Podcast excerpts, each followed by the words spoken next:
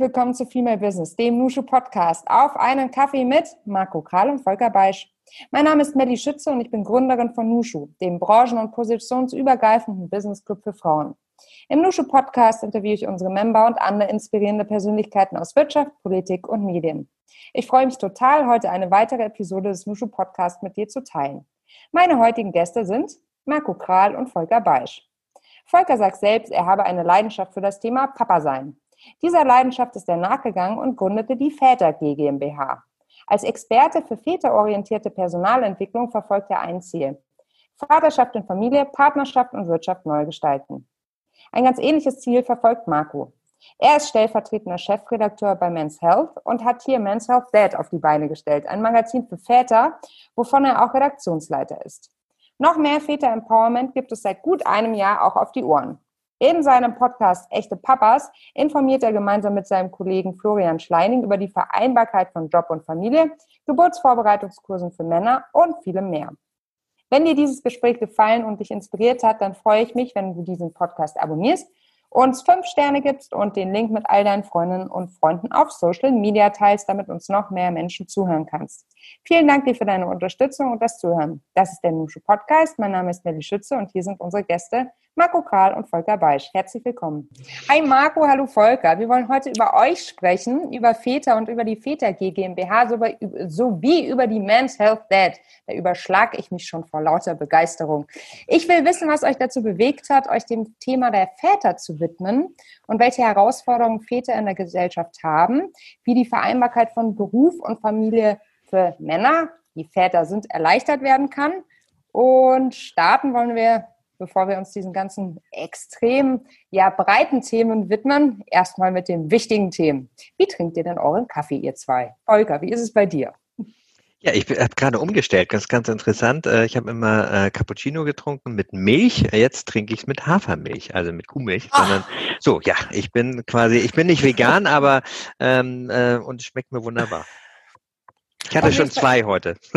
Siehst du mal. Und du, Marco, du auch schon Hafermilch? Ja, ich bin total überrascht. Ich trinke auch Hafermilch tatsächlich, allerdings schon seit ein paar Monaten, weil ich, ähm, ja, ich arbeite ja bei Men's Health. Das ist ja ein sehr ähm, gesundheitsorientiertes Magazin und Milch ist immer mal wieder im Verruf. Und deshalb habe ich irgendwann entschlossen, einfach auf Milch zu verzichten, weitgehend. Also ich will mich da nicht sklavisch dran halten, aber ich habe es tatsächlich im Kaffee auf Hafermilch gesetzt und ich muss sagen, ich trinke inzwischen sehr viel lieber Hafermilch als normale Milch. Also das ist kein Verzicht. Witzig, ich nämlich auch. Und ich finde ehrlich gesagt, wenn man jetzt die normale Milch wieder am Kaffee hat, wenn man irgendwie im Restaurant äh, ist und jemand keine Hafermilch äh, anbietet, Sojamilch mag ich irgendwie geschmacklich nicht, dann äh, greife ich doch wieder zur normalen Milch, falls sie bio ist. Aber es ist so fettig im Mund auf einmal im Vergleich zu Hafermilch, oder? Ja, finde ich auch. Und äh, ich bin echt verwundert. Ich äh, esse zum Beispiel ja immer Müsli auch, ne? Ja. Und auch im Müsli habe ich jetzt Mandelmilch entdeckt für mich. Also da nehme ich keine Hafermilch. Also insofern bin ich weg von der Milch. Da schließe ich mich ganz äh, Marco an. Und äh, ja, meine große Tochter, die ist ja schon 20, die hat jetzt so eine vegane Phase. Insofern, ja, auch das ganz spannend. Vielleicht Mit, auch, Entschuldigung, Marco, was wolltest du sagen? Ich wollte nur sagen, wir sind also die Hafermilch-Kombo heute, oder? Das ist ja. ja. schön, dass wir ein verbindendes Element schon mal haben, auf jeden so Fall. Ist es. Genau. So ist es. Und Volker, ich wollte noch eins sagen, vielleicht hört die Phase bei deiner Tochter auch gar nicht mehr auf. Ich hatte die Phase nämlich mit sechs und sie hält bis heute an. Wow. Ab sechs, ja, habe ich ähm, eine Doku gesehen äh, über Massentierhaltung. Die hätte ich damals, die war nicht äh, für Kinderaugen gedacht, aber vielleicht gerade schon. Und seitdem, ich bin jetzt 34, gibt es kein Fleisch und kein Fisch bei mir auf dem Tisch. Und das reimt. Sehr gut. Das reimt ist Klasse. So, ja. so ähm, wir, es ist jetzt gerade 11.15 Uhr. Es ist ein Mittwoch. Es ist ähm, die, man könnte sagen, noch Corona-Zeit, aber in, äh, in der abflauenden ähm, Phase hoffen wir doch alle. Ähm, äh, mich würde wahnsinnig interessieren, Marco, wie sieht denn dein Alltag aus? Was hast du heute schon gemacht? Also tatsächlich ähm, ändert sich mein Alltag gerade und zwar nicht wegen Corona, sondern weil heute der letzte Schultag ist. Meine Kinder sind elf und 14 und in Hamburg fangen morgen die Sommerferien an. Das heißt, bis gestern oder wenn wir mal ehrlich sind, bis letzter Woche ähm, war noch Homeoffice-Chaos bei uns. Mhm. Und jetzt müssen wir mal gucken, wie wir uns ein bisschen in, in die Ferien reinschaukeln. Aber es ist in der Tat so, ich stehe morgens immer sehr früh auf, so dass ich so kurz nach sechs am Schreibtisch sitze. Dann habe ich schon mal drei Stunden die ich intensiv arbeiten kann, während die Kinder noch schlafen. Und jetzt zu Schulzeiten haben wir es tatsächlich so gemacht, dass meine Frau vormittags die Homeschooling-Einheiten gemacht hat und ich dann nachmittags. Ähm, gut, und jetzt schauen wir mal, die Kinder werden wahrscheinlich länger schlafen in den Ferien. Das heißt, ich habe morgens noch mehr Zeit zum Arbeiten. Ja, da müssen wir uns jetzt so ein bisschen eingrufen. Aber bisher die letzten Wochen waren dominiert durch Homeschooling und Homeoffice. Und du bist heute auch schon wieder im Büro, sehe ich im Hintergrund, aber du sagst, ähm, das ist ganz zufällig. Heute der erste Tag. Genau, also weniger, ne? mhm. in der Tat habe ich ähm, hätte ich es unfair gefunden, meiner Frau gegenüber, mich da ins Büro zu verpieseln, auch wenn die Möglichkeit gewesen wäre. Und ähm, äh, deshalb habe ich konsequent ähm, zu Hause gearbeitet, auch wenn das manchmal am Küchentisch etwas schwierig war. Wir haben kein, kein separates Arbeitszimmer, das heißt, ich mhm. sitze immer im, im Epizentrum der Wohnung. Und ähm, das kann aber auch mal schön sein, ehrlich gesagt. Und aber einmal die Woche schaue ich schon mal in die Redaktion, ich hole Post. Ähm, ein paar Kollegen sind hier und halten die Stellung tatsächlich, mit dem spricht man mal. Es ist ja auch eine große Herausforderung, da weiterhin das Teamgefühl und das Wir-Gefühl auch ähm, aufrechtzuerhalten. In der Familie klappt das gut in Corona-Zeiten, da rücken wir alle näher zusammen. Ja. Aber tatsächlich, was Job angeht, da ist es schon eine Herausforderung, da wirklich sich auch als Team weiterhin zu fühlen, wenn jeder in seinem Homeoffice sitzt. Mhm, mh. Volker, was äh, hast du heute schon erlebt? Hast du so einen klassischen Alltag und falls ja, war der heute auch? Ja, ich habe einen relativ klassischen Alltag. Meine Kinder sind ja schon, oh, Kinder kann man gar nicht mehr sagen. Also äh, die jüngste ist jetzt fast 16, äh, die große 20, die studiert eigentlich in Groningen, also in den Niederlanden Psychologie mhm. und ist jetzt natürlich in den letzten Monaten nach Hause gekommen, was wir sehr genossen haben als Familie. Also da kann ich sagen, wir haben ziemlichen Luxus gehabt. Äh, wir haben zusammen gekocht, wir haben abends immer lange nach dem Essen auch zusammen gesessen geklönt. Also das war schon äh, eine schöne Familienzeit. Ähm, ich weiß, dass jetzt wahrscheinlich auch viele Zuhörer sagen, oh, hat der das gut? Ähm, und insofern äh, habe ich auch tatsächlich das Büro mir tatsächlich mit meiner Tochter auch geteilt, ähm, weil meine Mitarbeiter, die also zumindestens André, der ähm, dann auch zwei jüngere Kinder hat und natürlich auch wie Marco klassischerweise äh, Homeschooling mit denen auch machen mussten. Und ähm, meine jüngere Mitarbeiterin, die noch keine Kinder hat, aber es echt genossen hat mit ihrer WG äh, und WG-Partnerin und Freundin auch, dort tatsächlich so morgens äh, alles mit Yoga zu beginnen und oh. dann so oh. langsam äh, sich in den Tag hineinzuleben. Also insofern äh, habe ich eine ziemlich komfortable Situation und ich gehe wahrscheinlich, also ich bin immer erst um neun dann auch im Büro, hatte gerade jetzt auch schon äh, wieder eine Zoom-Konferenz. Ich glaube, das äh, betrifft uns ja alle gerade. Mhm. Und ähm, aber gestern war tatsächlich meine äh, Kollegin dann auch schon das erste Mal wieder im Büro. Also auch hier switchen wir so langsam um. Aber bei uns kommen jetzt auch die Sommerferien. Also und das ist auch toll. Meine beiden Töchter arbeiten für Kids Playground ähm, als Trainerin, äh, Ferienbetreuung. Da sind ja viele Eltern hoffentlich dann auch ganz glücklich, dass sie jetzt mal ihre Kinder wieder abgeben können. Ähm, und ähm, wenn das Wetter so bleibt, wie es jetzt ist, ist das natürlich auch großartig. Und da arbeiten beide jetzt in der ersten und in der fünften Woche. Genau, und dann fahren wir natürlich auch mit denen Urlaub. Also Urlaub kommt jetzt auch und das genießen wir und da freuen wir uns alle drauf. Wisst ihr was, das ist so ganz besonders, wenn ich mit euch beiden spreche. Ich habe euch nur nach eurem Alltag ähm, gefragt und ihr habt sofort auch von der familiären Komponente erzählt und von dem, was euch sozial sozusagen aus, äh, also ausmacht und umtreibt. Ich glaube, das ist was ganz Besonderes. Das erlebe ich jetzt nicht so häufig im Gespräch mit Männern, wenn ich es mal so sagen darf, dass ähm, dann ganz viel Privates auch kommt. Und ich meine, wir sind ja alle mehr als nur die Funktionen, die wir tragen in unserem Job. Wir sind ja im Kern alle Menschen. Und ähm, das finde ich ganz wunderbar, dass ihr dieses Thema ja so durch und durch lebt und sogar zum Beruf gemacht hat. Volker, du hast ja die Väter GmbH gegründet, also eine gemeinnützige GmbH. Ähm, kannst du uns das mal kurz pitchen? So. Pitch ja, vielleicht pitche ich mal. Äh, ja, die Väter GmbH habe ich ja 2010 gegründet. Mhm. Ähm, äh, beschäftigen tue ich mich ja schon länger mit dem Thema und vielleicht ist das auch ein ganz guter Einstieg und deshalb ist es für mich vielleicht auch so ganz selbstverständlich, dass ich tatsächlich auch das Thema Familie und meine Töchter und meine Frau auch immer mitdenke und miterzähle, ähm, weil tatsächlich äh, 2000 ist meine erste Tochter auf die Welt gekommen, äh, kann man ja gut zurückrechnen, 2020 ähm, und äh, sie war wirklich ähm, und mein meine Frau und ich, wir haben uns ja von Anfang an geteilt. Das heißt, meine Frau war im ersten Jahr auch zu Hause, da hatte ich aber auch schon eine Vier-Tage-Woche und ich im zweiten Jahr komplett zu Hause. Insofern äh, war das für uns eigentlich selbstverständlich, dass wir uns das von Anfang an aufgeteilt haben. Bei der zweiten war es dann nicht ganz 50-50, ähm, beziehungsweise wir sind da nicht rausgegangen. Es waren schon 50-50 und das haben wir bis heute beibehalten. Ähm, das heißt, wir haben diese ganzen verschiedensten Zeiten der Kita, der Schule und so weiter dann auch immer wieder geteilt. Und genau so kam es dann auch, dass ich tatsächlich auch genau da gemerkt habe, Mensch, das machen ja noch so wenige. Und äh, wie könnten man tatsächlich das dann auch anderen Vätern schmackhaft machen? Und dann bin ich auf die Idee gekommen, tatsächlich dann auch ins Unternehmen, in die Unternehmen zu gehen, weil ein zuerst habe ich tatsächlich in der Familienbildung versucht, die Väter zu erreichen. Mhm. Äh, da sind aber wie heute auch fast nur Mütter anzutreffen. Und ähm, dann sind wir halt auf Airbus äh, hier in Hamburg auch zugegangen und Hamburg Wasser haben eine große Studie gemacht und haben festgestellt, der Bedarf ist riesengroß. Und ähm, daraufhin haben wir dann tatsächlich auch dieses sogenannte Väternetzwerk entwickelt, mit dem ich mich dann 2010 mit äh, unserer gemeinnützigen Unternehmensberatung der Väter GmbH auch selbstständig gemacht habe. Vorher war ich halt auch im Verein ähm, als Geschäftsführer angestellt.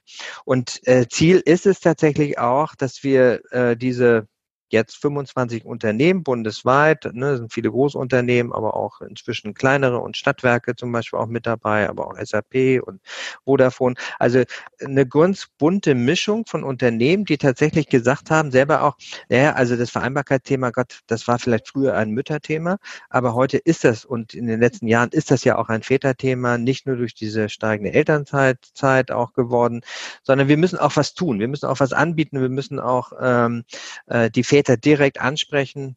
Und das tun wir jetzt seit zehn Jahren sehr erfolgreich. Und ähm, ja, so habe ich mein, mein, äh, mein Leben, mein Vaterleben auch zum Beruf gemacht und äh, mhm. genieße das immer noch. Schön.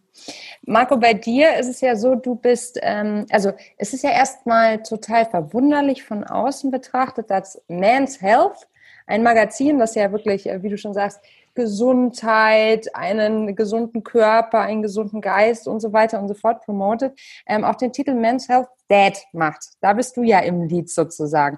Wie kam es dazu? Also wie, ähm, was sind da so für strategische Überlegungen im Vorfeld äh, erfolgt? Äh, wird der Vater heutzutage etwas oder grundsätzlich selbstbewusster? Will der mehr Aufklärung? Was sind sozusagen die äh, Gründe dafür, so ein Magazin auf den Markt zu bringen?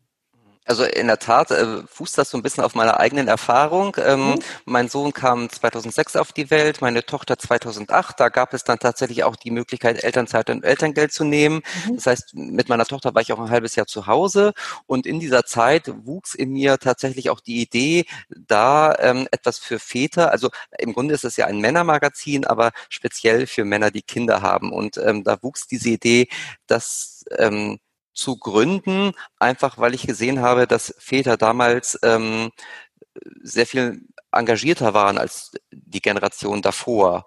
Und ähm, auf der anderen Seite war es wirklich eine logische Schlussfolgerung, auch als Weiterführung der Marke Men's Health. Denn äh, wir wissen, Men's Health ist ein Lebensabschnittsgefährte. Wir haben sehr treue Leser und Abonnenten, aber irgendwann hat man sein Sixpack, man ist fit, man weiß, naja.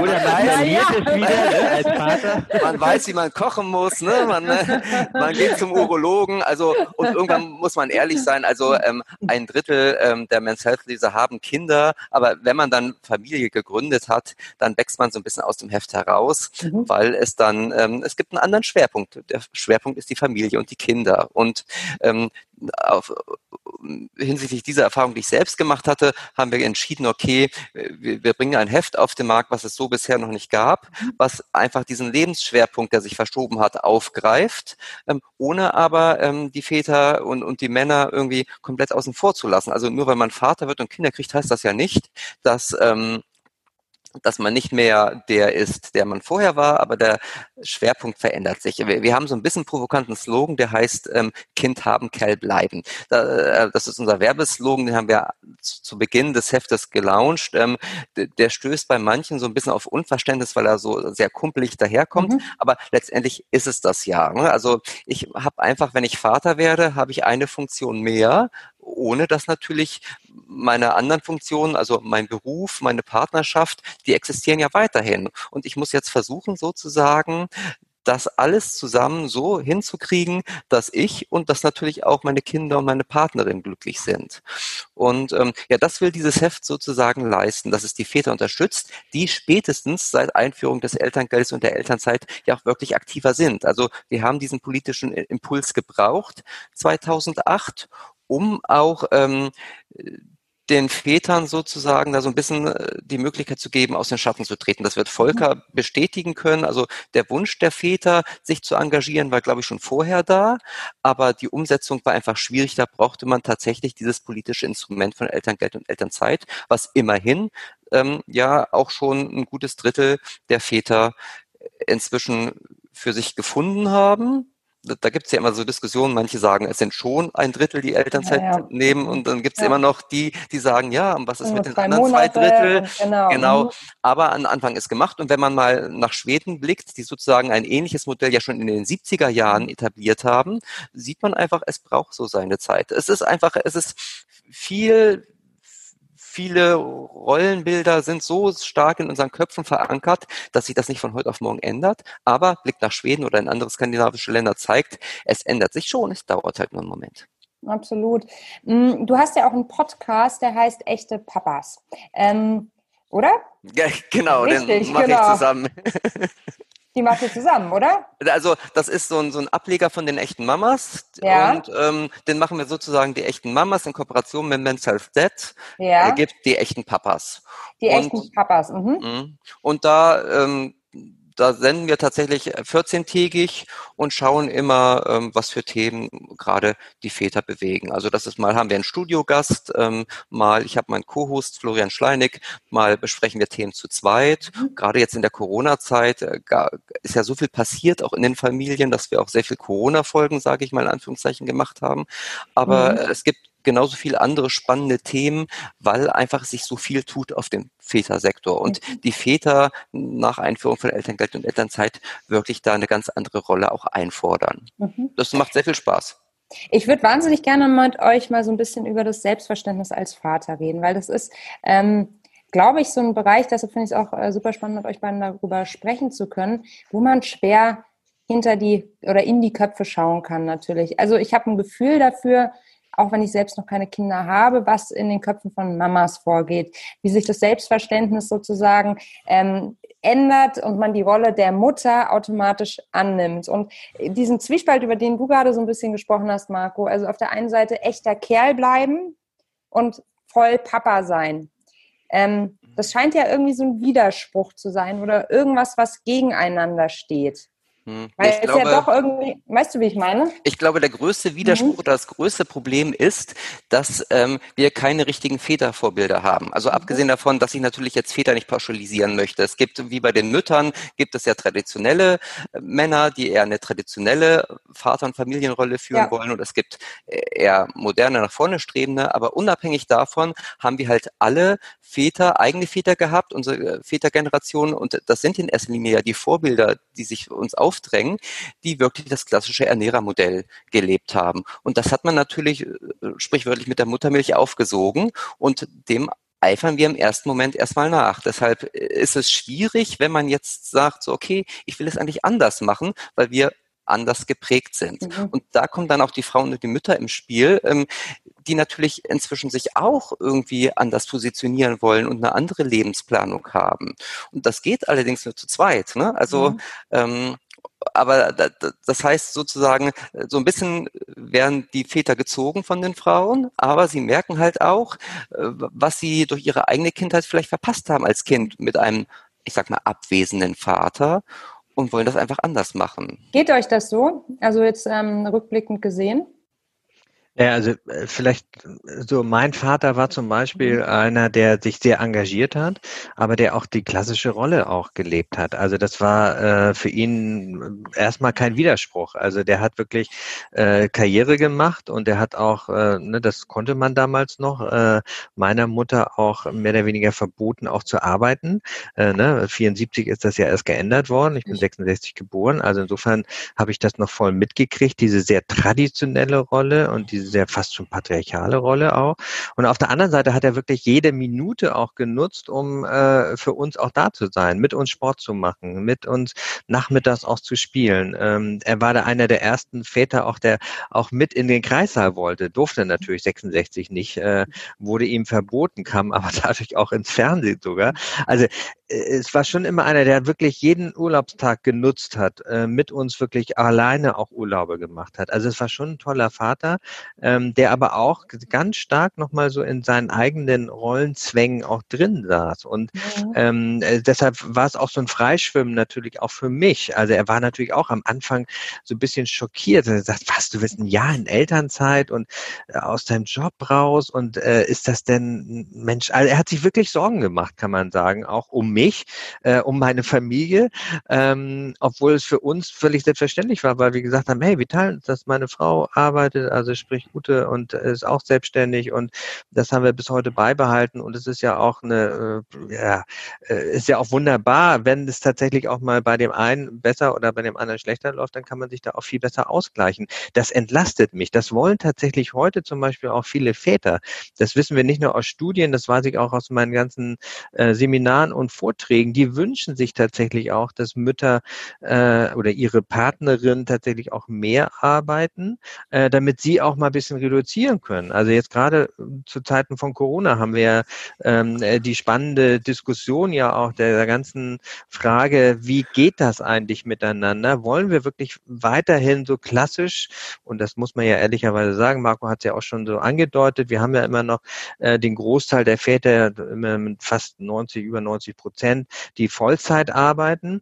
Aber äh, viele denken jetzt drüber nach. Viele sind auf den Geschmack gekommen, sage ich mal auch, haben festgestellt, Mensch, okay, wenn auch, auch wenn das Homeschooling und Kinderbetreuung anstrengend ist, aber was wir da alles mitkriegen, wie wir uns als Team auch plötzlich, als Familienteam mhm. auch verstehen, das war schon wirklich eine ganz besondere Zeit mit allen Höhen und Tiefen. Aber das hat auch dazu geführt und ich glaube, das ist das Wichtigste auch, äh, wenn man sich selber auch fragt, so, wo will ich eigentlich hin, dass es so eine Zeit gibt, auch äh, der der Reflexion, der Möglichkeit, sich selber mal zu hinterfragen. Stimmt das eigentlich noch? Will ich in diesem Hamsterrad, und das haben wirklich viele Väter äh, oder sich so tatsächlich auch vor Corona auch gefühlt, will ich da eigentlich noch drin bleiben? Will ich nicht vielleicht auch mal was anderes probieren? Vielleicht eine Vier-Tage-Woche oder ein Sabbatical oder eine längere Elternzeit. Also wir haben ja auch unter ähm, äh, Elternzeitväter untersucht, die äh, diese klassischen zwei Monate genommen haben, um 70 Prozent von denen sagten, naja, also wenn das jetzt kein finanzielles Thema gewesen wäre, also sprich auch wenn meine Frau vielleicht mehr verdient oder auch mehr gearbeitet hätte, dann hätte ich gerne auch länger genommen. Und also das ähm, ist insofern äh, ein ganz, ganz wichtiger Punkt auch. Ähm, und ich sage auch immer, äh, Vater sein tatsächlich äh, fängt erst eigentlich da an, wo ich mir selber Zeit nehme, darüber Gedanken zu machen, was will ich. Und ich sage auch mhm. ganz klar, und deshalb haben wir auch das Väternetzwerk ja auch ins Leben gerufen, ähm, wir haben ja jetzt nicht nur Angebote klassischerweise, wie Vorträge, Workshops und so weiter, sondern wir entwickeln ja in den Unternehmen sogenannte Netzwerke.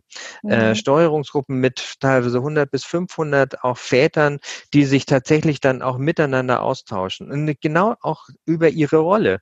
Also dessen, was ist denn heute dann ein Vater, ein guter Vater, ein selbstbewusster Vater, ein cooler Vater, wie auch immer man das auch dann auch titulieren möchte. Aber ich glaube, das spielt eine ganz, ganz große Rolle. Mhm. Ich glaube, ähm, der Punkt, den du vorhin genannt hast, Marco, zum Thema Vorbilder, ne? Ähm, mir fällt da immer sofort Obama ein. Ähm, Als Vatervorbild. Ja, mhm, genau. Voll. Aber, aber tatsächlich. Aber sonst halt auch ja, keiner. Hm. Und tatsächlich schaut man ja erstmal in seine eigene Familie, oder? Mhm. Also, weil das ist das erste Vorbild, das erste Vatervorbild, was man vorgesetzt bekommt, der eigene Vater.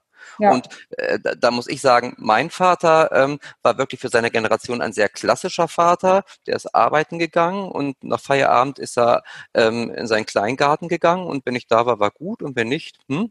Mhm. Und ähm, das war sehr klassisch. Man muss aber auch sagen, dass sein Vater wiederum, also mein Großvater, der war zehn Jahre lang in Kriegsgefangenschaft. Ähm, das heißt, ähm, die ersten zehn Jahre hat mein Vater seinen Vater gar nicht kennengelernt. Der, als mein Vater zehn war, kam sein Vater aus der Kriegsgefangenschaft aus Russland wieder.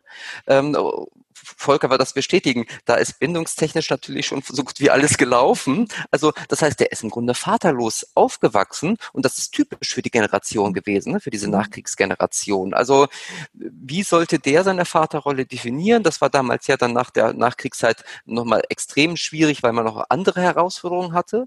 Aber insoweit war das ähm, ist es verständlich, dass er so seine Vaterrolle ausgefüllt hat, wie er sie ausgefüllt hat. Aber für mich ist das keine Option.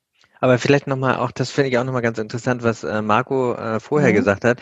Äh, an wen orientieren wir uns eigentlich? Mhm. Ne? Also aufgrund dessen, dass wir noch so wenige Vorbilder haben tatsächlich im näheren Umfeld, ähm, weil auf der Arbeit tauschen sich nicht den ganzen Tag über ihre Vaterrolle und jetzt über das über ihre Kinder aus.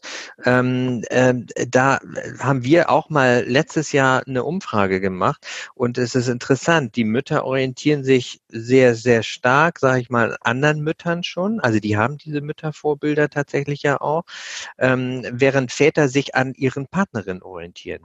Also Echt? 60 Prozent der Väter orientieren sich, was das Thema Vereinbarkeit auch und das Thema Partnerschaftlichkeit und so auch angeht, an ihren eigenen Partnerinnen. Okay, das was heißt, bedeutet ne, das jetzt? Ja, das bedeutet im Endeffekt, dass ähm, sie, wie Marco auch richtig gesagt hat, äh, ein Stück weit das zu kopieren und das auf ihre Art und Weise als Vater dann auch umzusetzen. Mhm. So, wo ich auch denke, hm, das äh, klappt nicht immer gut, weil eine Frau will natürlich irgendwie auch einen souveränen, selbstständigen und auch selbstbewussten Vater auch haben. Ähm, deshalb ist es so wichtig und das ist das Schöne, was sich jetzt in den letzten Jahren auch entwickelt hat, äh, dass tatsächlich immer mehr Väter auch nicht nur zu unseren Vorträgen kommen, sondern dass sie jetzt erstmalig ja auch überhaupt mal so einen Ratgeber auch haben, wo sie mal reingucken können. Ne? Men's Health Dad, also es muss man sich wirklich auf der Zunge zergehen lassen. Äh, in ganz Europa ist es eine der ersten Väterzeitungen. Äh, wie viele mhm. Mütter- oder Elternzeitungen haben wir tatsächlich mit vielleicht mit, mit ein paar Väterseiten drin, ähm, aber wo sich viele Väter überhaupt nicht angesprochen gefühlt haben. Also insofern mhm. ähm, es ist wirklich im Moment noch die Situation, dass viele Väter so auf der Suche auch sind und mhm. äh, über Men's Health Dad, auch über unsere Angebote, ähm, auch über solche Podcasts natürlich, viele Väter jetzt ins Nachdenken kommen, ins Miteinander vielleicht sich auch austauschen, um dann so eine eigene Rolle, so eine eigene Idee von Vaterschaft auch zu mhm. entwickeln. Und mhm. das braucht Zeit. Und das braucht im Prinzip äh, nicht nur Zeit, sondern es braucht halt viele andere Väter und Orte, wo sich Väter tatsächlich dann auch treffen, austauschen, um dann tatsächlich so eine ganz eigene Rolle auch zu entwickeln. Als Frau ist es ja ähm, immer wieder sehr erstaunlich. Ich kann ja meinen Lebensgefährten Jochen zum Beispiel fragen, wenn er sich mit äh, den Jungs getroffen haben, nach wie geht's denn dem und dem? Keine Ahnung. Über was habt ihr euch denn ausgetauscht? Ja, weiß auch nicht, halt so, was gerade ist. Also es ist wirklich so unfassbar, weil ähm, ich meine, bei Nushu ist es natürlich so, wir tauschen uns, also wenn, wenn irgendwann, falls irgendwann jeweils wieder Live-Veranstaltungen sein können, äh, wenn die Situation es wieder hergibt, es ist eine es ist ein Grundrauschen in so einem Raum, wenn wir Frauen uns treffen und es kommt, also es ist so eine Energie auch, nicht bei jeder Veranstaltung, nicht bei jedem Arbeiten, aber manchmal kommt so eine Energie auf und so ein gemeinsames Gefühl, es ist unfassbar. Und ich denke mir immer, wenn ich das nicht hätte, das würde mir so unfassbar abgehen, das würde mir so unfassbar fehlen und es würde mir so viel auch an Orientierung nicht ermöglichen. Also es würde mir einfach wirklich ähm, fehlen. Und es ist tatsächlich so, dass Männer ihre eigenen Themen komplett anders reflektieren, weil mir kommt es vor, als würden wir wahnsinnig viel im Gespräch reflektieren, wir Frauen. Wenn wir jetzt mal sozusagen den Männer-Frauen-Stereotypen Koffer aufmachen.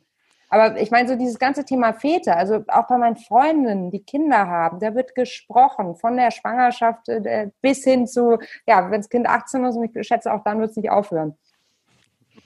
Ja, das ist, also insofern finde ich das auch ein Riesenunterschied und Marco hat das, finde ich, auch nochmal sehr auf den Punkt gebracht und ich habe das teilweise auch erlebt. Ich habe natürlich auch Situationen erlebt, wo ich mit meinem Vater so ein bisschen sprachlos war weil mhm. er natürlich selber auch nicht gelernt hat, über sich, seine Gefühle, auch seine Rolle auch nachzudenken. Also mein Opa ne, im Krieg groß geworden, ähm, also da war wirklich nicht viel Austausch zu Hause und da war auch nicht viel Warmherzigkeit, Liebe, Mitgefühl und so weiter.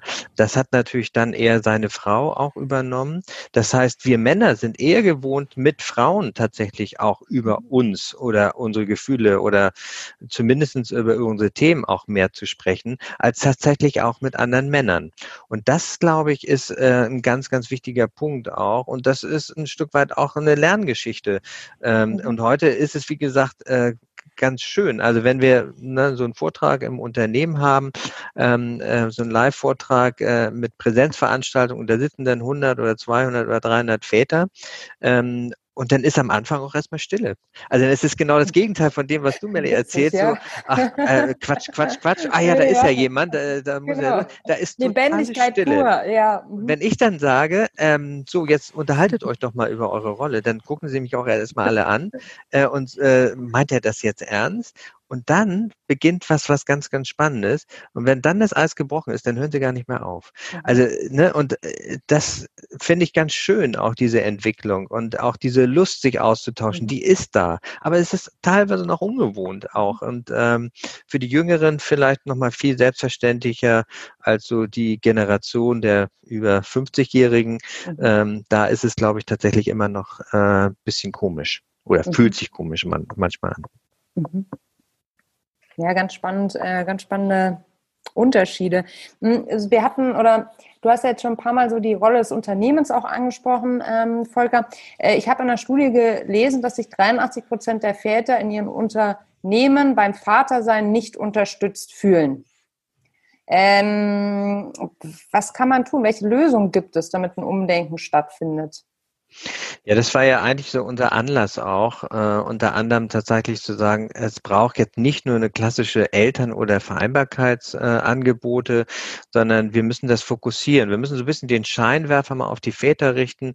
Äh, das hat ja zumindest die Politik 2007 auch geschafft mit der Einführung mhm. des Eltern, mit der Elternzeit und 2015 nochmal eine Veränderung ja auch herbeigeführt. Also da haben sie schon, äh, finde ich, auch einen richtigen Punkt getroffen, auch wenn ich mir noch viel, viel mehr wünsche. Aber ähm, der Punkt ist tatsächlich in den Unternehmen brauchst Bilder. Also ne, braucht es Bilder von Vätern mit Kindern, es braucht Role Models, es braucht äh, gerade Führungskräfte auch, die sich zeigen. Äh, und das ist ja auch das Schöne jetzt zu Zeiten von Corona, dass wirklich viele Führungskräfte plötzlich zu Hause sind, die Kinder vielleicht auch mal durchs Bild gerannt sind oder sogar auf dem Schoß saßen. Also man hat plötzlich gespürt und mitbekommen, ah Mensch, das ist ja nicht nur meine Führungskraft, mein Vorgesetzter, sondern das ist ja auch ein Vater, der auch äh, kleine, große, mittlere, wie auch immer Kinder hat, ähm, die tatsächlich plötzlich auf aufgetaucht sind. Und das heißt, wir brauchen die Sichtbarkeit die. Sichtbarkeit in den Unternehmen ähm, über, ja, natürlich auch Vorträge, aber auch mhm. äh, Plakate gerne und äh, Diskussionsveranstaltungen. Und das, was jetzt inzwischen stattfindet, und das ist wirklich sehr, sehr eine ganz spannende Geschichte, ähm, äh, es gibt inzwischen auch äh, sogenannte Dialogveranstaltungen auch mit Frauen und Müttern und Netzwerken. Ähm, mhm. Und dort findet dann tatsächlich auch die Diskussion, die vielleicht auch abends oder am Wochenende dann am Küchentisch oder auf dem Sofa Sofa stattfindet, nämlich nach dem Motto, wie machen wir es eigentlich? Und mhm. was ist eigentlich für uns eine gute Lösung? Also insofern entwickelt sich das Thema gerade auch so ein bisschen weiter. Aber damit sich das weiterentwickeln kann, braucht es tatsächlich den Austausch, deshalb diese Väternetzwerke auch in den Unternehmen. Das ist immer die Grundlage dafür. Mhm. Erst wenn ich selber weiß, wie ich mich positioniere, auch gegenüber natürlich auch meiner Partnerin, wo es ja nicht immer nur alles einfach und vor der Eierkuchen ist, sondern es ist tatsächlich auch echt richtig Beziehungsarbeit. Mhm. Ähm, und wenn das Väter tatsächlich auch annehmen können und sagen, ah, super. Äh, ich traue mich jetzt auch mal, auch zum Thema vielleicht äh, mein Partnerschaftskonflikt oder die Schwierigkeiten äh, beim Homeschooling oder, oder, oder, ähm, dann wirklich verändert sich was. Und das mhm. brauchen wir in den Unternehmen. Wir müssen das sichtbar machen. Das ist ganz mhm. wichtig. Mhm. Marco, du äh, kämpfst ja auch für die Sichtbarkeit. Ihr tut es ja beide auf unterschiedlichen Ebenen, aber auf der, äh, also für selbe Thema. Wenn ihr ähm, so eine Vision für das Vatersein 2030 oder 20, ja, lassen wir 2030 ähm, habt, wie sehe die aus? Also äh, um an Volkers ähm, Worte anzuschließen. Also mhm. ich bin zum Beispiel ein großer Freund von einem Vaterschutz, der sich sozusagen an einen Mutterschutz anlehnt, weil das mhm. würde das den Unternehmen sehr viel einfacher machen. Die Frauen und die werdenden Mütter haben einfach einen großen Vorteil momentan. Wenn sie schwanger sind, gehen sie zum Arbeitgeber, sagen, ich bin schwanger, der zickt ein Blatt Papier und dann wird Mutterschutz ausgerechnet. Bis wann ist sie noch im Unternehmen? Und dann geht alles verselbstständigt es sich. Es gibt eine gewisse Maschinerie, wo die Frau und die werdende Mutter dann drin ist. Bei Vätern existiert das nicht. Das hat einen guten Grund, dass ähm, Väter keinen Vaterschutz haben, weil die kriegen ja das Kind nicht und denen nach der Geburt geht es denen eigentlich auch prima in der Regel, aber sie fallen dadurch durchs Raster beim Arbeitnehmer. Wenn wir jetzt dabei sind, so wie man Vätern im Unternehmen ähm, schützen kann oder denen einen höheren Stellenwert geben kann. Weil dort gibt es halt keine, äh, keine Blaupause, wie man mit Vätern umgeht und vor allem wann Väter Väter sind. Ne? Also wenn es dumm läuft, erfährt das der Arbeitgeber so im, im Vorbeigehen. Das ist bei mhm. Müttern ganz anders. Leider, in da, vielen Bereichen da, auch, ja. Hm, ja, ja. Mhm. aber wenn Väter da gleichgestellt werden mhm. mit Müttern im Unternehmen und die Unternehmen sehr viel früher wissen, wann ein Mann Vater wird, dann könnten die natürlich auch ganz anders darauf eingehen. Ähm, mhm. Das findet momentan halt nicht statt. Also insoweit du sagst 2030, ja keine Ahnung, ob, ob man das so schnell irgendwie ja, genau hinkriegen genau. könnte. Aber ich, ich würde mich freuen, wenn man halt äh, werdende Väter möglichst früh ähm, in dieses Abenteuer Vaterschaft ähm, begleiten könnte, sei es von Unternehmersicht aus ähm, oder auch privat. Also es gibt ja irgendwie, wir müssen Autoführerschein machen, irgendwie bevor wir auf die Straße kommen, aber Kinder darf jeder kriegen. Und, äh, das klappt ja meistens auch ganz gut, aber es sollte irgendeine Institution geben, die Väter wirklich noch früher an die Hand nehmen und ihnen die Möglichkeit auch aufzeigen darüber würde ich mich freuen. Mhm. Ich denke auch, also das äh, finde ich auch eine schöne Ergänzung und wir sagen auch immer, je früher, sage ich mal, ähm, nicht nur die, die Paare, also möglichst, sage ich mal, vor der Geburtsvorbereitung auch schon sich zusammensetzen, überlegen, wie wollen wir das eigentlich machen, nicht nur die Geburt und vielleicht die ersten Monate, sondern tatsächlich auch die, die nächste Zeit auch. Und ich glaube, 2030 wäre wär schön, wenn wir tatsächlich die Quote der Teilzeitmütter ähm, runterkriegen ähm, und die Quote der Teilzeitmänner äh, stark erhöhen, so dass es eine Angleichung auch mhm. gibt. Und ähm, ein wichtiges und ich glaube ein entscheidendes Instrument, und da können wir zum Beispiel nach Island auch gucken, die haben eine wunderbare Elterngeld-Policy. Das heißt, die haben ja diese 555, also fünf mhm. Monate die Frau, fünf Monate der Vater und fünf Monate gemeinsam oder ähm, je nachdem, wer dann auch Lust noch hat, äh, da noch einen draufzulegen. Also das glaube ich, da müssten wir hinkommen. Wir müssen zu einer Parität kommen, wenn wir tatsächlich auch langfristig eine Chancengleichheit und auch ne, das Thema Gender Pay Gap ist ja ein Riesenthema, ja. also dass Frauen immer noch weniger verdienen tatsächlich. Das hängt natürlich ganz viel auch mit dieser, ja, mit diesem Ausstieg tatsächlich beim ersten und dann nochmal beim zweiten Kind, äh, wenn das dann kommt, auch zusammen. Deshalb ist es so wichtig, äh, möglichst früh, also ganz früh vor der Geburt, dass sie sich hinsetzen und da Überlegungen machen. Und ich kann wirklich sagen, ähm, ne, nach 20 Jahre Ehe und äh, meinen beiden Töchtern, die auch, äh, zumindest die große, die 20-Jährige sagt, natürlich mache ich das so wie ihr, das war ja total cool. Ähm, äh, warum soll ich mich nur mit einem begnügen? Äh, ich will ja beide haben. Ne? Und bes ja. bestimmte Bereiche werde ich einfach ganz klar angefragt, auch von ihr ähm, und bestimmte Bereiche auch meine Frau. Und insofern glaube ich, äh, sollten wir immer davon ausgehen, sie brauchen die Kinder, die wollen uns beide, also ermöglichen wir es doch. Und mhm. äh, 2030, äh, wenn dann meine Tochter vielleicht dann selber Mutter wird, sollte das dann zumindest äh, schon alles erreicht sein. Mhm. Jetzt geht es ja auch so, hast du noch eine Ergänzung dazu, Marco? Nee, also tatsächlich hat mhm. Volker ja gerade gesagt, so äh, Stichwort Geburtsvorbereitungskurse, mhm. da tut sich ja auch sehr viel, aber klassischerweise, so war es vor ein paar Jahren noch, fanden die auch immer nur für Frauen oder werdende Mütter statt und dann gab es immer ein Papa-Tag bei diesem Vorbereitungskurs, also wo die mhm. Frauen dann mit Vätern gekommen sind. Also im Grunde müssen Väter wie Mütter diese Geburtsvorbereitungskurse, finde ich, zusammen absolvieren. Natürlich geht es da sehr viel um die Geburt und da steht die Frau im Mittelpunkt, ganz klar. Nichtsdestotrotz ist das vielleicht tatsächlich die erste Möglichkeit, sich mal intensiver mit dem Thema auseinanderzusetzen, mhm. was über den Kreißsaal hinausgeht. Ne? Also vielleicht müsste man sowas auch verbindlicher gestalten, Geburtsvorbereitungskurse für beide zusammen. Um und vor allen Dingen, ne, Marco, also das darf man nicht vergessen. Geburtsvorbereitungskurse sind für Mütter über die Krankenkasse finanziert, über die Väter nicht. Mhm. So, die Väter tatsächlich zahlen äh, selber ihren Beitrag äh, in vielen, bei vielen Krankenkassen nach wie vor selber aus der eigenen Tasche, wo ich denke, das kann nicht wahr sein. Äh, was für eine Ungerechtigkeit. Und man weiß ja nun heutzutage, wie wichtig Väter nicht nur bei der Geburt, sondern auch gerade in den ersten Wochen danach, auch im Wochenbett, davon hängt tatsächlich ab, äh, wie es der Frau geht, ob sie einen Babyblues hat, ähm, wie es den Kindern geht und so weiter. Also wir brauchen diesen Vaterschutz, der jetzt ja auch gerade in der EU auch nochmal ähm, nicht nur diskutiert, sondern eigentlich auch verabschiedet ist, auch wenn die Bundesregierung gesagt hat, nee, wir haben ja das Elterngeld, also das reicht.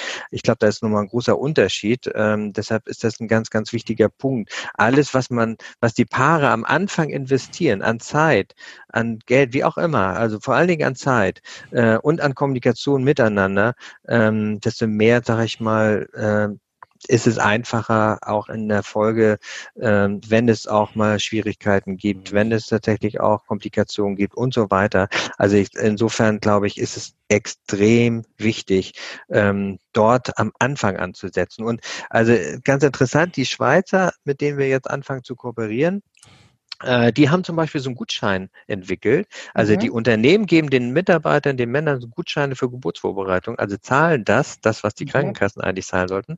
Aber auch eine schöne Idee, äh, animieren tatsächlich auch dann nochmal äh, tatsächlich auch zu sagen, ja, nehmt euch die Zeit ähm, und überlegt euch tatsächlich auch, wie wollt ihr das tatsächlich auch dann auch gestalten. Und ich weiß das noch, ich weiß nicht, wie es bei dir, Marco, war. Also äh, meine Geburtsvorbereitungskurse ähm, die waren natürlich sehr zentriert, klar, auf die Frau und auf die Geburt.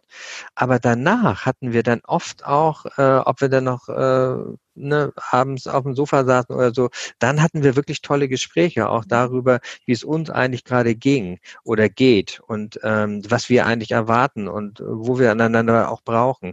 Also wirklich diese Zeit ist so Gold wert und ähm, die sollte tatsächlich auch dann natürlich auch genutzt werden, um auch darüber zu reden, wie wollen wir es eigentlich in Zukunft, also wie wollen wir Beruf und Familie auch aufteilen, weil davon hängt tatsächlich, das muss man leider so sagen, auch die Langlebigkeit und die Glückseligkeit einer Partnerschaft ab. Also ob mhm. Paare glücklich werden, ob Paare, ob Partnerschaftlichen lange halten oder ob sie sich tatsächlich auch früher trennen.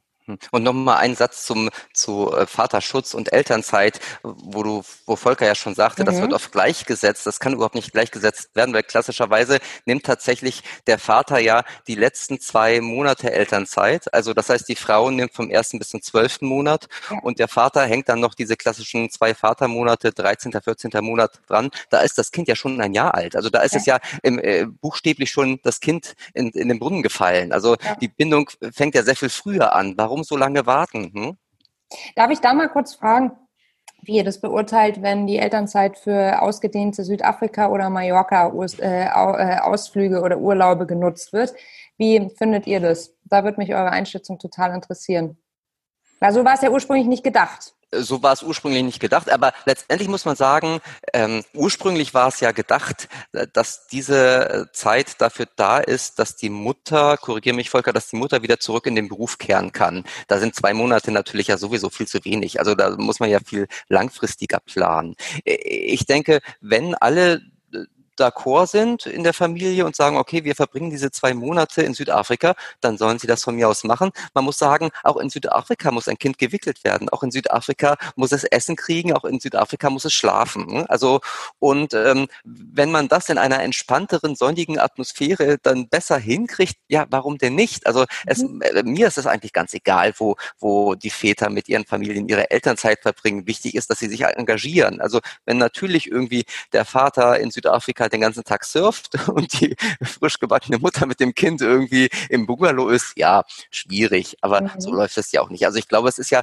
eine gemeinsame Zeit und ähm, das ist wichtig, die zu verbringen, egal mhm. wo. Mhm. Ja, wir sagen tatsächlich auch den Vätern, ähm, äh, verbringt, also wenn ihr diese für euch für diese zwei Monate entscheidet, und das ist ja manchmal immer noch auch ein finanzieller Grund, dass sie nicht mehr äh, Monate auch nehmen, ähm, obwohl es ja jetzt auch diese Elternteilzeit gibt, die ich auch sehr, sehr gut finde mhm. und die sich so langsam auch, ähm, auch rumspricht. Aber wenn ihr tatsächlich zwei Monate nehmt, dann nehmt ihr am Anfang weil am Anfang, wie gesagt, ne, die ersten zwei Monate, wenn äh, die Partnerin im Mutterschutz ist äh, oder auch noch im Wochenbett ist, das sind wirklich äh, die wichtigen Wochen.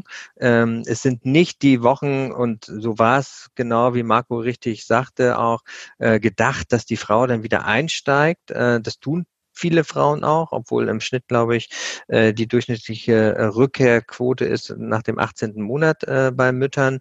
Ähm, also insofern ja, ich bin dem diesem Urlaub machen äh, auch, sage ich mal, es ist mir relativ egal, weil auf der einen Seite, äh, das muss jedes Paar wirklich jeder für sich selber entscheiden. Aber und das ist wichtig, ähm, äh, die Unternehmen profitieren extrem davon, weil die kriegen wirklich einen absolut äh, erholten Vater oder auch Mutter eventuell auch äh, wieder auch zurück. Ähm, und äh, die Familie kann sich natürlich auch in Neuseeland oder Südafrika oder wo auch immer auch als Familie einspielen. Ähm, man muss sich aber auch dessen bewusst sein, dass das natürlich äh, auch wirklich ein Highlight sein kann, aber die Elternzeit sollte eigentlich aus meiner Sicht ganz klar am Anfang genommen werden oder in Teilzeit tatsächlich auch genommen wird. Und mhm. äh, aus meiner Sicht natürlich am besten, wenn es paritätisch ist oder vier und acht oder wie auch immer. Ähm, dann darf man natürlich auch gerne einen Monat mal wegfahren. Aber darüber reden wir jetzt ja gerade zu Corona-Zeit. Ja, aber echt schön wäre es. Paritätisch ist das äh, Stichwort. So zum Schluss interessiert mich immer die große Frage. Ähm, seid ihr denn Feministen? Und falls ja, was ist Feminismus für euch? Marco, was sagst du? Ja, finde ich schwierig. Habe ich mich tatsächlich letztens auch gefragt, ob ich Feminist bin, weil, ja? weil, ein Kollege von mir das, also es, äh, viele behaupten das gerne von sich. Mhm. Ich finde so Kategorisierungen, also da müsste ich tatsächlich erstmal genau lesen, was ist denn die Definition vom Feminismus? Also ganz viele. Ja, genau, da fängt ja das, die Schwierigkeit schon an. Mhm. Deshalb mhm. würde ich das mir jetzt nicht so auf die Fahnen schreiben, aber ich versuche wirklich ähm, eine sehr, sehr partnerschaftliche ähm, Beziehung zu führen und ähm, auf Augenhöhe und bin dann natürlich auch durch, durch diese Thematik sehr sensibilisiert. Aber ähm, ich würde es mir jetzt nicht auf die Fahnen schreiben. Also, aber wenn du mir jetzt sagst, also wie deine Definition ist, könnte ich da nochmal drüber nachdenken. Aha.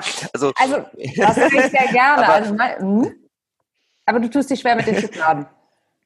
Äh, so ein bisschen, ja, und auch mit der. Ausgestaltung irgendwie, ne, weil das betrifft ja dann alle Lebensbereiche und natürlich merke ich auch, dass ich manchmal irgendwie ins Fettnäpfchen trete, unbewusst, weil ähm, einfach das so anerzogen ist oder so, so gelernt. Also das hat ja auch sehr viel mit mhm. Umdenken zu tun. Und das ist wie mit der Vaterschaft wieder. Das ist nicht so, ähm, das Kind ist auf der Welt und ich bin Vater und dann ist das in Stein gemeißelt, sondern das ändert sich. Das Kind ändert sich und ich ändere mich mit dem Kind.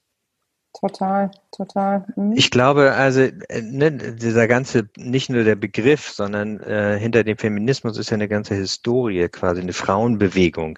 Wir können noch überhaupt nicht davon reden, dass wir eine Männer- oder auch Väterbewegung tatsächlich ja. äh, in Deutschland haben. Deshalb finde ich, äh, ich tue mich auch, tue mich echt schwer mit diesem Begriff, äh, mich selber als Feminist zu benennen. Ähm, wenn ich dann höre, wer alles in der Welt sich als Feministin auch äh, äh tatsächlich nicht be begreift. Ich glaube, ehrlich gesagt, ich bin da auch, glaube ich, viel zu pragmatisch. Wenn ich mich als Feminist tatsächlich äh, betiteln würde überall, ähm, äh, ich glaube, ich würde mich eher dann abgrenzen oder andere Männer würden sich schwer tun mit mir tatsächlich als jemand, der ja schon sehr auch äh, in den Medien immer wieder auch äh, dann auch gesehen wird, ähm, ah, der ist Feminist, warum muss der sich denn jetzt als Feminist, als Frauenversteher, das wird dann oft ah. gleichgesetzt, mhm. äh, tatsächlich unter anderen Männern, das habe ich auch schon mal gehört. Und deshalb sage ich immer, ey, ich bin partnerschaftlich, ich bin emanzipiert, äh, auch sicherlich reflektiert irgendwie auch als Vater und äh, ich bin aber auch ein ganz normaler Mann in Anführungszeichen und deshalb bin ich kein Feminist, aber äh, ich tue alles dafür, auch gerade als Vater von zwei Töchtern, ähm, dass es meinen Töchtern tatsächlich anders ergeht, vielleicht auch als den Feministinnen, die schon vor 100 Jahren auch dafür gekämpft haben. Und deshalb äh, stehe ich der feministischen Idee natürlich äh, ganz klar positiv gegenüber. Das ist doch wunderbar, Marco. Also meine persönliche Definition ist tatsächlich ähm, so in Richtung äh, Feminismus ist äh, Feminism is for everybody. Also ähm, und ich glaube da ganz stark daran, wenn wir einfach wie du es vorhin auch schon gesagt hast, oder wo wir es, äh, wie wir es jetzt in der Diskussion auch immer wieder hatten, dieses Thema Parität. Ne? Also paritätische Besetzung von ähm, Elternzeit, von aber auch Teilzeitjobs. Wenn wir dem Ganzen uns angleichen und wenn das Thema Equal Pay eben dadurch auch mehr in den Vordergrund rutscht beziehungsweise ausgeglichen wird, dann glaube ich, ist daran nichts, ähm, nichts Falsches. Und der Volker hält mir gerade ein Zettelchen in die, in die Kamera und sagt, genau, ich muss genau, raus. Wunderbar. Schon wieder den nächsten Termin. Genau. Mit einem Väternetzwerk, echt. Also mit einem Väternetzwerk. Genau, Lass mit einem Väternetzwerk. Ich will die Väter nicht warten lassen. Das ist eine wunderbare Sache. Ich Aber ich habe viel Spaß gehabt. Also ich vielen möchte mich bedanken, auch bei euch. Wunderbar, dass ihr da wart. Danke Marco, danke Volker. Ja, und auch vielen das war Dank. Podcast. Ich hoffe, es hat euch gefallen. Und auf ganz bald. Danke vielen, vielen euch. Dank. Komm gerne mal wieder. Mach's gut. Tschüss. Lieben. Tschüss. Tschüss.